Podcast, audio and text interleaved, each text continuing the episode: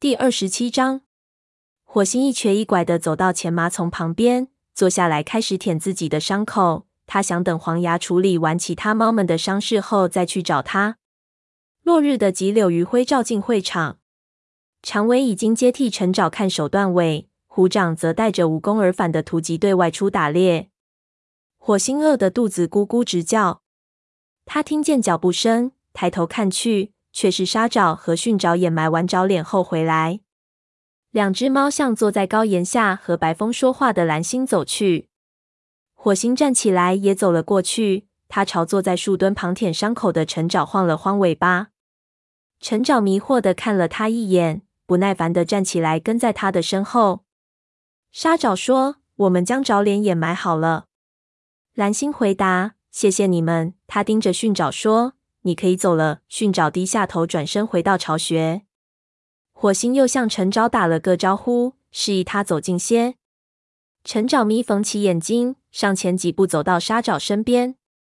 火星开口说：“蓝星，沙爪和陈爪在这次战斗中表现出色，完全像武士一样。如果没有他们，我们会遇上大麻烦。”听了火星的话，陈爪睁大了眼睛，沙爪则低头看着地面。白风对他的徒弟沙爪打趣说：“害羞可不是你一贯的作风呀。”沙爪双耳不安地动了动，脱口而出：“是火星拯救了族群，是他发出警报，才使我们对断星的袭击有所防范。这下轮到火星不好意思了。”这时，虎掌和捕猎队带着猎物回来了，火星暗暗松了口气。蓝星向虎掌点头招呼后，对沙爪和陈爪说。知道雷族拥有这么优秀的武士们，我感到非常自豪。现在是你们获得武士称号的时候了。太阳快要落山了，我们立即召开命名典礼。开完了会再吃饭。沙爪和陈爪兴奋地看着对方。火星扬起下巴，嘴里发出高兴的呜呜声。当蓝星召集大伙儿开会时，火星看到灰条从武士巢穴里走出来，心里感到更加愉悦。他总算没有溜出营地。大家聚集在会场边，学徒和幼崽坐一边，中间夹着老年猫和母猫。火星和其他武士们坐在另一边。他看见云仔坐在文脸旁边，小家伙眼里闪着兴奋的光彩。能够在自己亲戚面前和武士们站成一列，火星感到无比自豪。蓝星和沙爪、陈爪一起站在会场中央。橘红色的晚霞绚丽无比，随着夕阳渐渐沉降在的平线下，夜幕降临，天空中出现点点繁星。蓝星仰天长望，凝视着银河中那颗最璀璨的星辰。我，雷族族长蓝星，请诸位武士祖先们从天上俯视这两名学徒。他们经过刻苦训练，终于掌握武士法典的要旨。在此。我请求诸位祖先赐予他们武士的荣耀。他低下头看着面前这两名年轻的学徒说：“沙爪、陈爪，你们能够保证将不折不扣的遵行武士法典，努力保卫族群，即使付出生命也在所不惜吗？”沙爪眼内神采飞扬，看着蓝星的眼睛说：“我保证。”陈爪的声音低沉而有力：“我保证。”那么，凭借着星族的力量，我赐予你们武士的名号。沙爪，从现在起，你的名字叫做沙风。你的勇气和精神为星族带来荣耀，欢迎你成为雷族的武士。沙风垂下头，蓝星走上前，将鼻子轻轻抵住他的头顶。沙风尊敬地舔了一下蓝星的肩膀，转身走到白风面前。火星看到他自豪地坐在老师身边，坐在武士的位置上。蓝星转头看着陈爪说：“陈爪。”从现在起，你的名字叫做陈毛。你的勇敢和忠实为星族带来荣耀，欢迎你成为雷族的武士。他用鼻子触了触陈毛的头，陈毛也像沙风一样尊敬地舔了一下蓝星的肩膀，加入到武士的行列中。整个族群欢声雷动，大家呼出的雾气混积于冰冷的空气中。他们齐声呼喊着新武士的名字：沙风、陈毛、沙风。陈毛，蓝星提高嗓门说：“依照祖先的传统，沙风和陈毛在守夜期间不得开口说话。但是在他们开始守夜之前，大家要先享用晚餐。今天是漫长的一天，我们有理由为那些赶跑侵略者、护卫家园的同胞们感到自豪。火星星族感谢你的勇气，你是一位伟大的武士，你能成为我们当中的一员，我感到由衷的骄傲。大家再次欢呼。火星环顾周围的伙伴们，心情激动万分。只有虎掌和橙猫眼里饱含敌意，但这一次火星并没因为他们的嫉妒而感到难过。蓝星对他赞不绝口，这就足够了。众猫一个接一个的上前领走自己的晚餐。火星走到沙峰身边，高兴地说：“今晚我们能作为武士一同进餐了。你愿意吗？”沙蜂冲他发出呜呜的叫声，表示接受。火星顿时感到内心充满了喜悦。他朝着已冲向猎物堆的火星喊道：“给我也拿一些吃的，我快要饿死了。”火星为沙蜂挑了一只肥大的老鼠。在深冬季节，这么肥美的老鼠实在不多见。他自己要了一只蓝雀。就在他转身往回走时，他心里一沉。陈毛、白风和黑条已经坐在了沙蜂身旁。他刚才竟然蠢的以为自己和沙蜂能单独进餐。却忘了今晚全体成员都要在一起共享盛宴。想到这里，他忽然意识到，在整个命名典礼中，他一直没有见到探长出现。他一定还在黄牙的医务室里。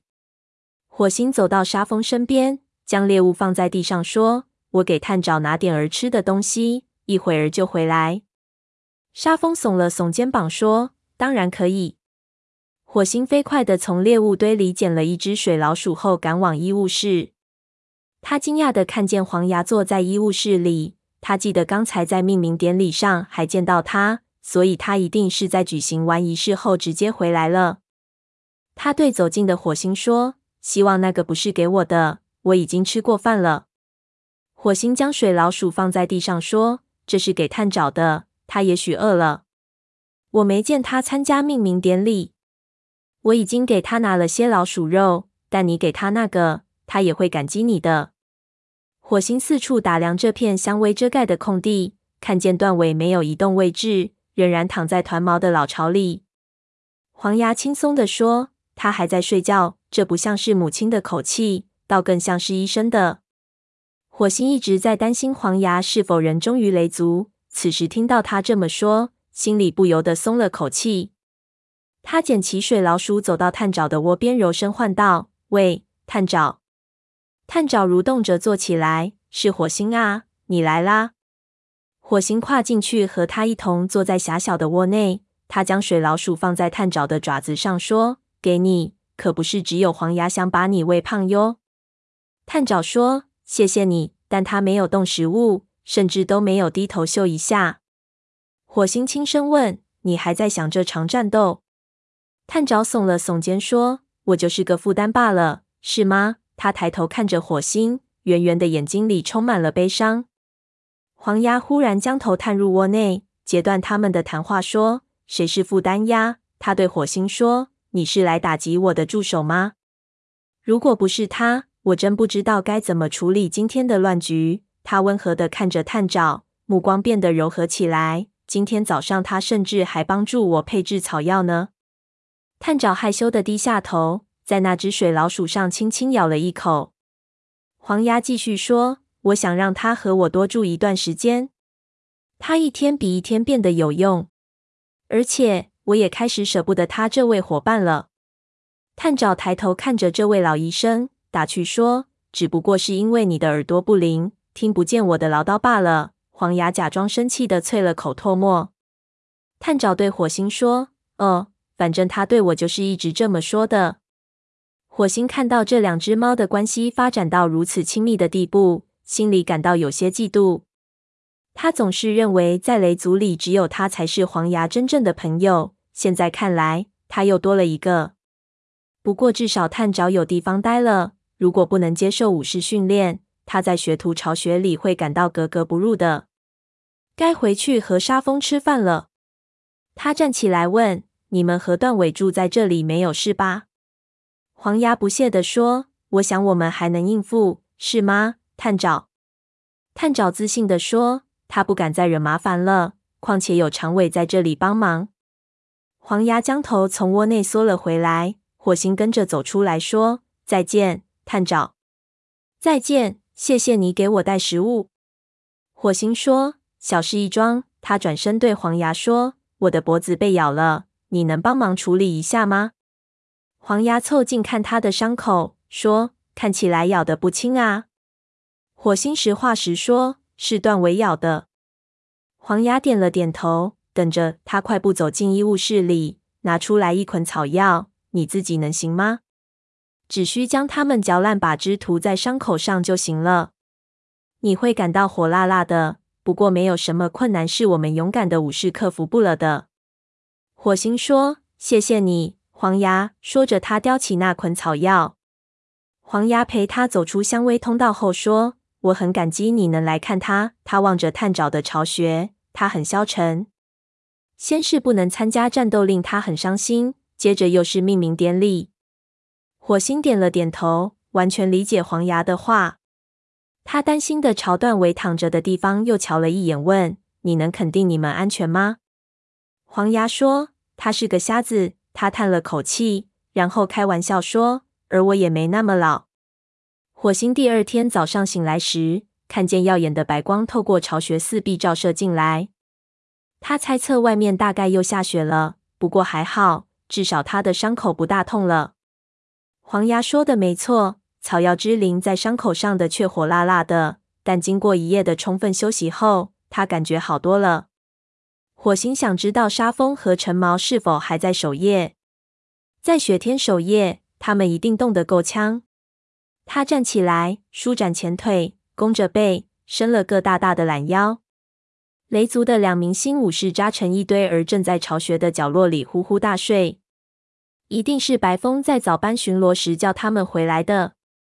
火星走进白雪皑皑的会场，只看到在育婴室周围溜达的双毛在舒展四肢。会场上有两处没有积雪覆盖，不用说是沙风和陈毛昨晚守夜的地方。火星一想到大雪天守夜的滋味儿，就感到浑身冰冷。不过想到自己当初守夜时的兴奋心情，他又感到有些嫉妒。那种激动的心情使他即使遭遇霜雪，也不会觉得寒冷。天空中布满了厚厚的云彩，天上仍有雪花无声无息的飘然而下。火星知道今天的捕猎任务将会十分繁重。随着积雪的不断加厚，族群需要更加充足的猎物储备。这时，高岩上传来蓝星的召唤声，大家纷纷从巢穴里走出来。踏雪来到会场上听族长讲话。火星走到那处没有积雪的地方，那里仍残留有沙风的味道。他看见灰条一脸疲惫，坐在会场的另一边。火星不知道他昨晚是否去见银溪了，告诉他泼皮猫的事情。蓝星开口说：“我要告诉大家的是，断尾就住在我们的营地里。众猫均已知道这件事，因此没有谁感到意外。消息就如同森林大火般，早已传遍整个营地。一些猫鼻子里发出嗤嗤的声响，以示不满。蓝星知道他们担心什么，于是朝他们点点头，说：‘他是个瞎子，不会对我们造成危害。我和你们一样关心族群的安全。’”但是凭良心说，我们不能将他赶走，让他死在森林里。在他伤好之前，黄牙会照顾他。等他的伤痊愈后，我们再进一步讨论这个问题。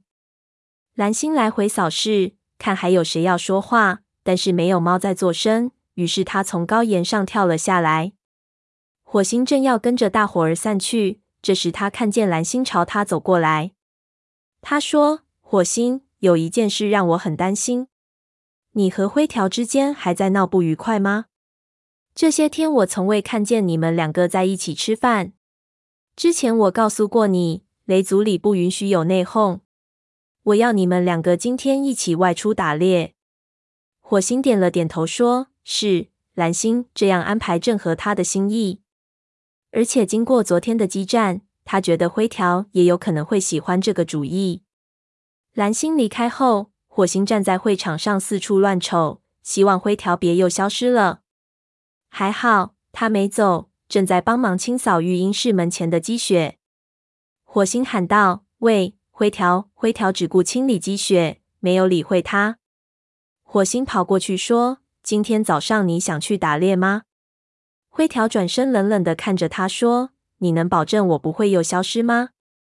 火星吃了一惊，结结巴巴地说：“不，不会。我只是想，经过昨天找脸。”灰条不客气地说：“换了谁，我都会那样对他的。这是我对族群的忠诚。”说完，他转身继续扫雪。火星的希望顿时破灭。他永远失去了朋友的信任吗？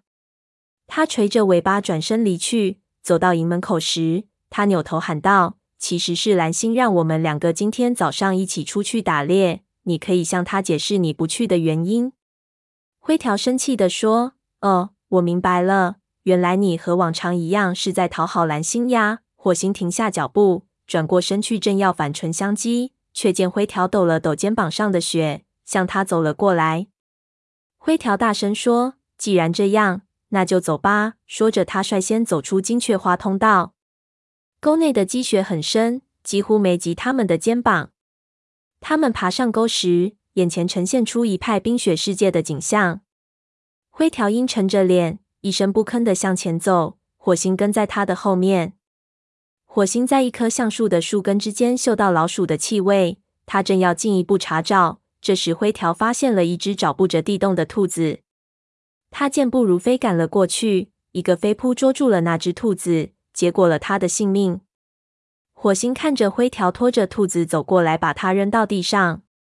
灰条咕哝着说：“这只兔子可以喂饱一两个幼崽。”火星说：“你不必向我证明什么。”灰条苦涩的回答：“是吗？”他冷冷地看着火星，生气地说。也许你该装出一副信任我的样子，我就不用煞费苦心的证明什么了。说完，他不等火星回答，便走开了。到中午时分，两只猫都表现得不错，不过灰条捉到的更多。他们叼着沉重的猎物返回营地，将猎物放在会场中央。到目前为止，他们是最先带回来猎物的猫。火星拿不定主意，是不是应该再出去捕猎一次。地上的积雪更厚了，寒风也吹进营地。火星仰头看着渐渐阴沉下来的天空，这时他听到育婴室附近传来文脸焦急的声音。他连忙跑过去问：“出什么事了？”文脸说：“你看到云仔了吗？”火星摇了摇头：“他不见了吗？”看见文脸惊恐的样子，他也有些慌了神。“是的，我其他的孩子也不见了。”我才闭眼一小会儿，醒来时就找不到他们了。天气这么冷，他们出去会被冻死的。文脸说话的功夫，脚都软了，摇摇晃晃的，有点儿站不稳。火星想起上次探爪私自离开营地的事情，一下子紧张起来。